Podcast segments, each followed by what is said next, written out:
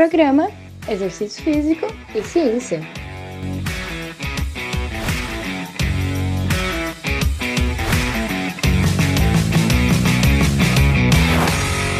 Está começando mais um Exercício Físico e Ciência.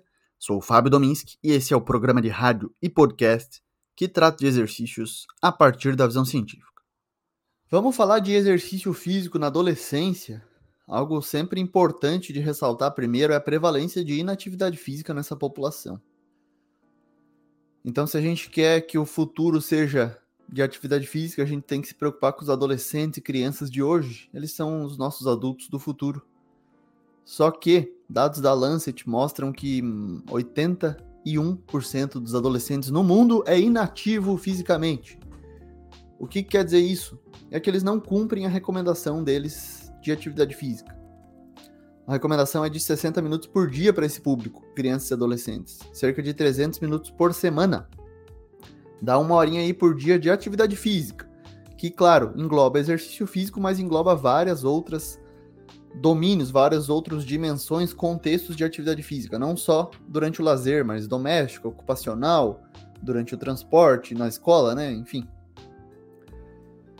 Então, 81% a cada 5, 4 adolescentes não fazem atividade física no mundo. Essa é uma pesquisa liderada pela pesquisadora Regina Guttold, publicada em 2019 ou 2020 na Lancet. Né? São dados de prevalência aí de inatividade física. Eles também, os jovens também estão tendo bastante comportamento sedentário. E eu sempre cuido aqui para a gente deixar bem claro os dois conceitos, são construtos diferentes. Uma coisa é comportamento sedentário, a pessoa ter ficar muito tempo sentada por dia.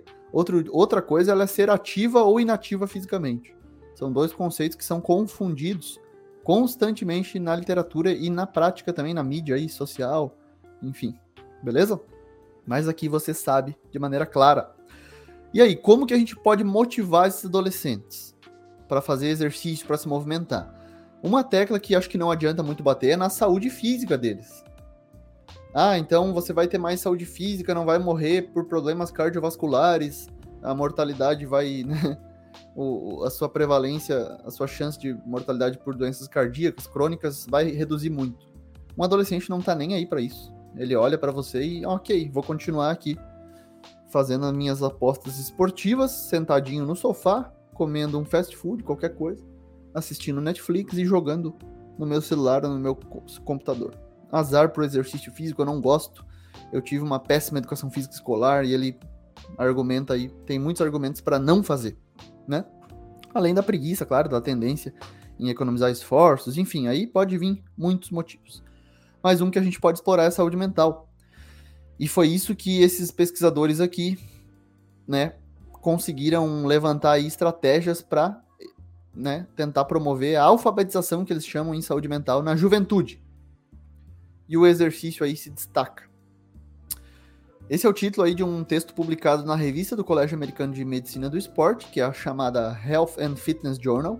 Essa é uma revista científica até bem legal de se acompanhar, ela é bem leve, assim, bem tranquila. E é a mesma revista do artigo das tendências fitness, que é publicado todo ano. Só para lembrar aí as tendências fitness apontadas para esse ano, 2023. Vamos lá, alguém lembra? Primeiro foi tecnologia vestível. Relógios, smartwatches, coisas que a gente acopla no corpo para fazer exercício e quantificar algum aspecto, algum dado ali que seja interessante. O segundo, treinamento de força com pesos livres e o treinamento com o peso corporal também em terceiro lugar. Em quarto, os programas fitness para idosos e quinto, fitness funcional. Essas são as top 5 tendências para 2023. Dentre as top 10 ainda estão atividades ao ar livre em sexto, em sétimo, o HIIT, que sempre está ali, né? O treinamento intervalado de alta intensidade.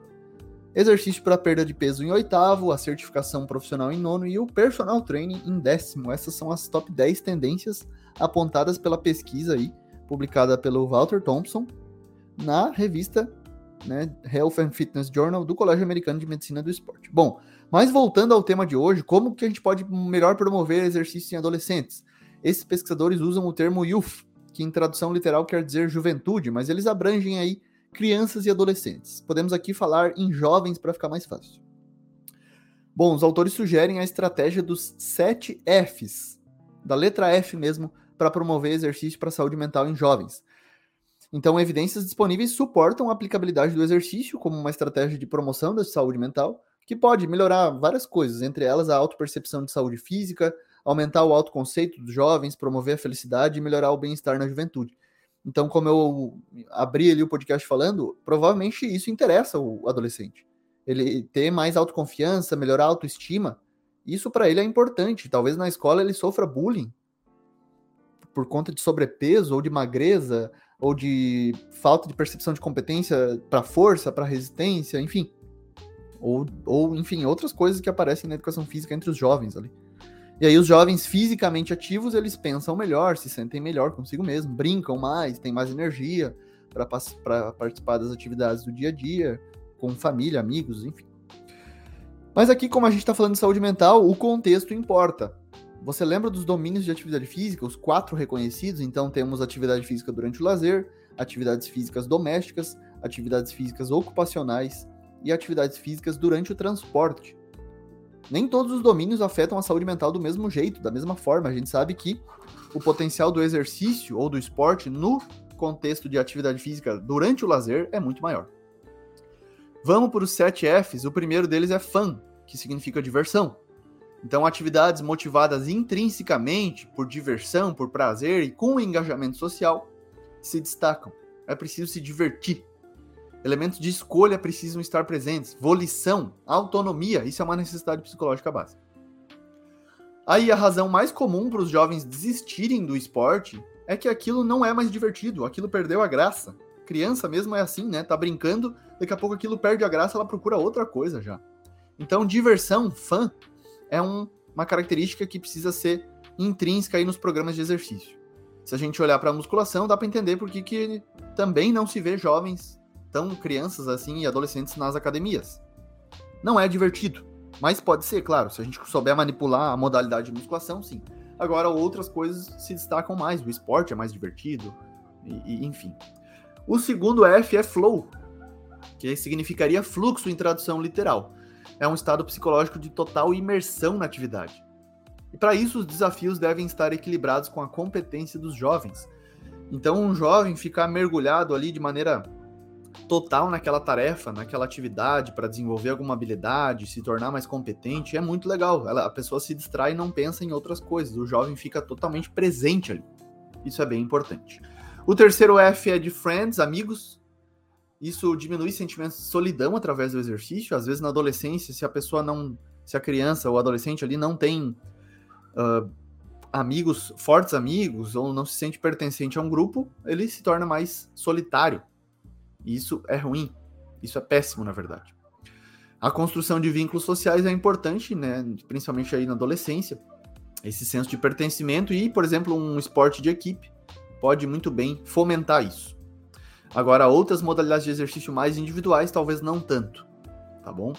Em quarto, o quarto F seria o de feelings, que são sentimentos, e para isso os professores devem evitar jogos de eliminação, não usar o exercício como punição, facilitando aí oportunidades de aprendizado, isso é importante para fomentar sentimentos positivos.